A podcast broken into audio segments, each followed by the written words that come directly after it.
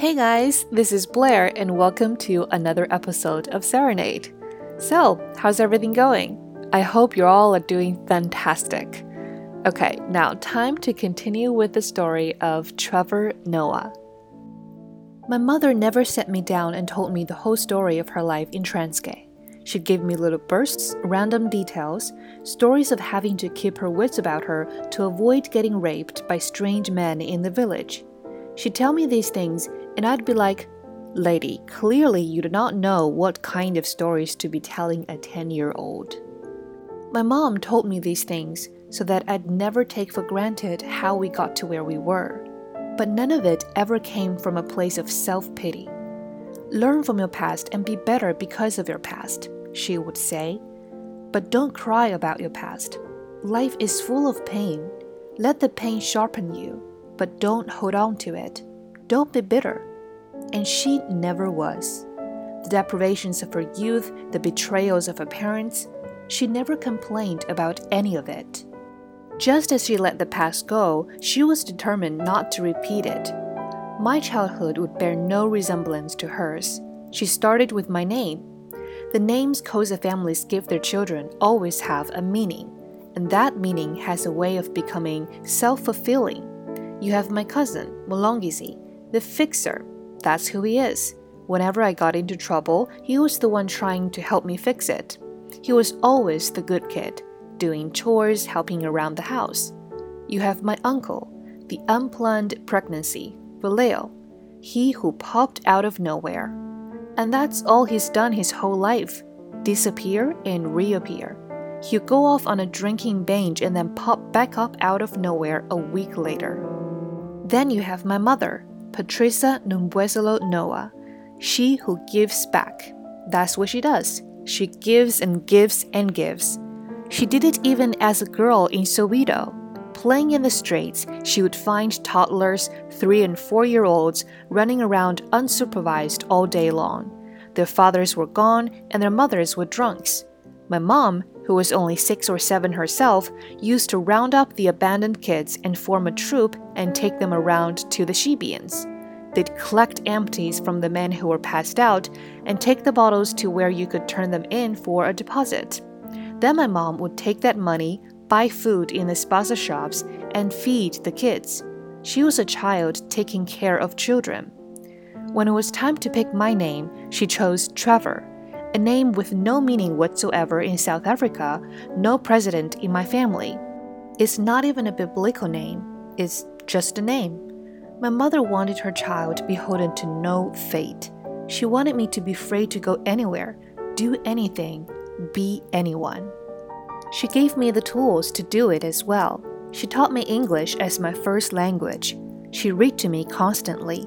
The first book I learned to read was the book, the Bible. Church was where we got most of our other books too.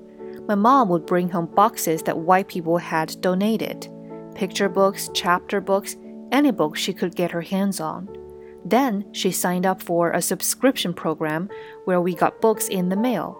It was a series of how to books how to be a good friend, how to be honest. She bought a set of encyclopedias too. It was 15 years old and way out of date, but I would sit and pore through those. My books were my prized possessions. I had a bookshelf where I put them and I was so proud of it. I loved my books and kept them in pristine condition.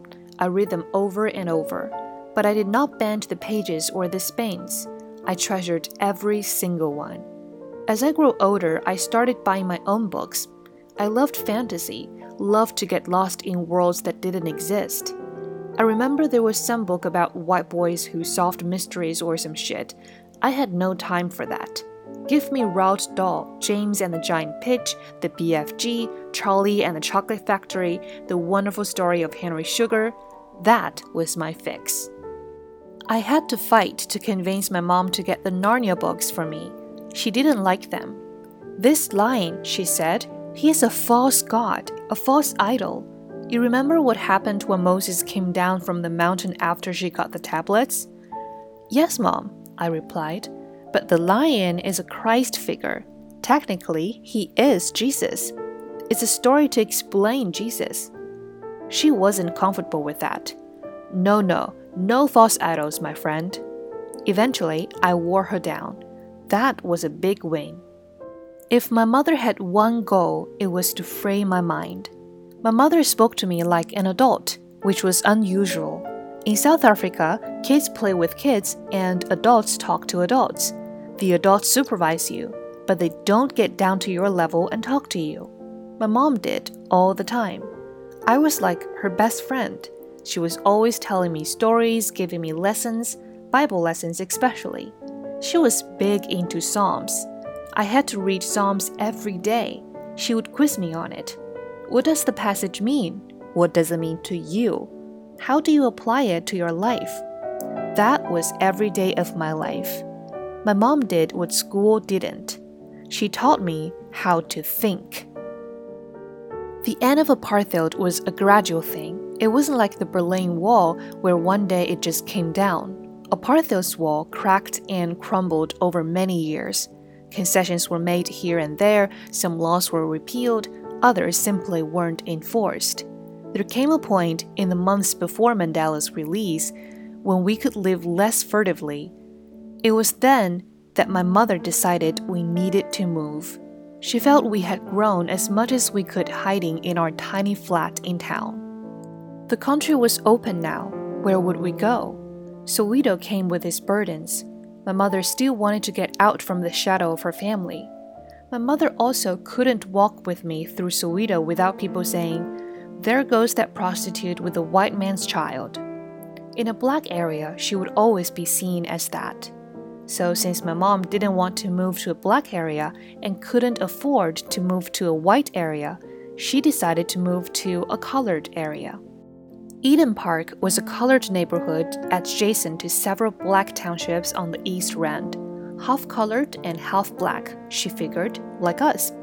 We'd be camouflaged there. It didn't work out that way. We never fit in at all. But that was her thinking when we made the move. Plus, it was a chance to buy a home, our own home. Eden Park was one of those suburbs that are actually out on the edge of civilization, the kind of place where property developers have said, Hey, poor people, you can live the good life too. Here's a house in the middle of nowhere. But look, you have a yard. For some reason, the streets in Eden Park were named after cars Jaguar Street, Ferrari Street, Honda Street, I don't know if that was a coincidence or not, but it's funny because colored people in South Africa are known for loving fancy cars. It was like living in a white neighborhood with all the streets named after varietals of fine wine. I remember moving out there in flashbacks, snippets, driving to a place I'd never seen, seeing people I'd never seen. It was flat, not many trees, the same dusty red clay dirt and grass as Soweto, but with proper houses and paved roads and a sense of suburbia to it. Ours was a tiny house at the bend in the road right off Toyota Street. It was modest and cramped inside, but walking in, I thought, wow, we're really living. It was crazy to have my own room. I didn't like it. My whole life I'd slept in a room with my mom or on the floor with my cousins. I was used to having other human beings right next to me, so I slept in my mom's bed most nights.